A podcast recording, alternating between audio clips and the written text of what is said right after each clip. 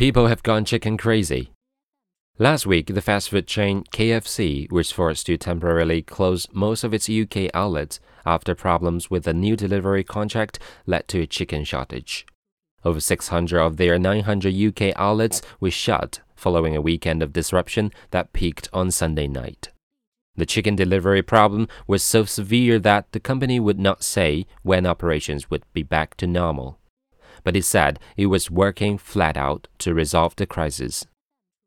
Signs on many of the closed stores said, Sorry, we are closed.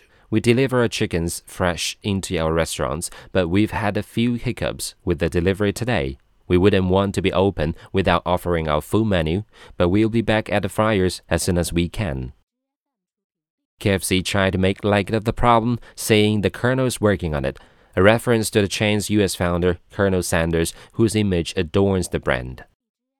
The police urged the public to stop calling in to report that KFC had run out of chicken. Police in East London tweeted, Please do not contact us about the KFC crisis. It is not a police matter if your favorite eatery is not serving the menu that you desire. Amid all the chicken madness, there was a strong chance that KFC could actually benefit from the crisis. Scarcity creates demand. It reminded people about KFC, even those who haven't eaten it for years. When they get everything back to normal again, you can expect a stampede.